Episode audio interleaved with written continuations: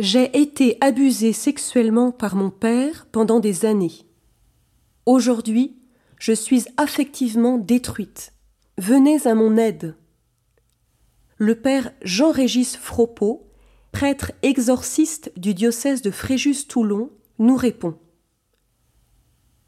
Vous avez besoin de faire un chemin de guérison psychologique et spirituelle qui prendra beaucoup de temps mais il faut s'y engager avec confiance et espérance, car rien n'est impossible à Dieu et à l'homme aidé par la grâce de Dieu.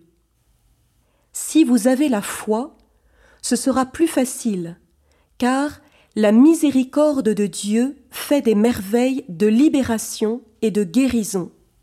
Je vous conseille d'abord de vous faire aider par un bon psychothérapeute, si possible chrétien il faut aussi vous faire aider par un prêtre qui comprenne votre blessure et votre souffrance et vous accompagne sur ce chemin de pardon avec vous-même et avec votre Père.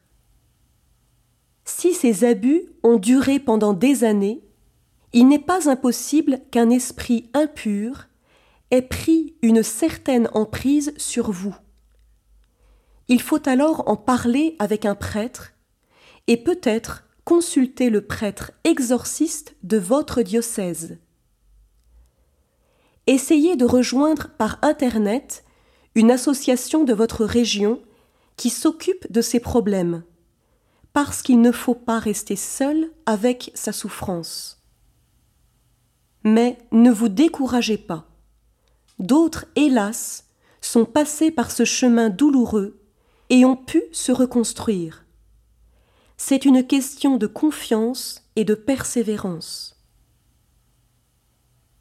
Nous vous conseillons de consulter les sites internet nombreux sur ce sujet en tapant SOS abus sexuels.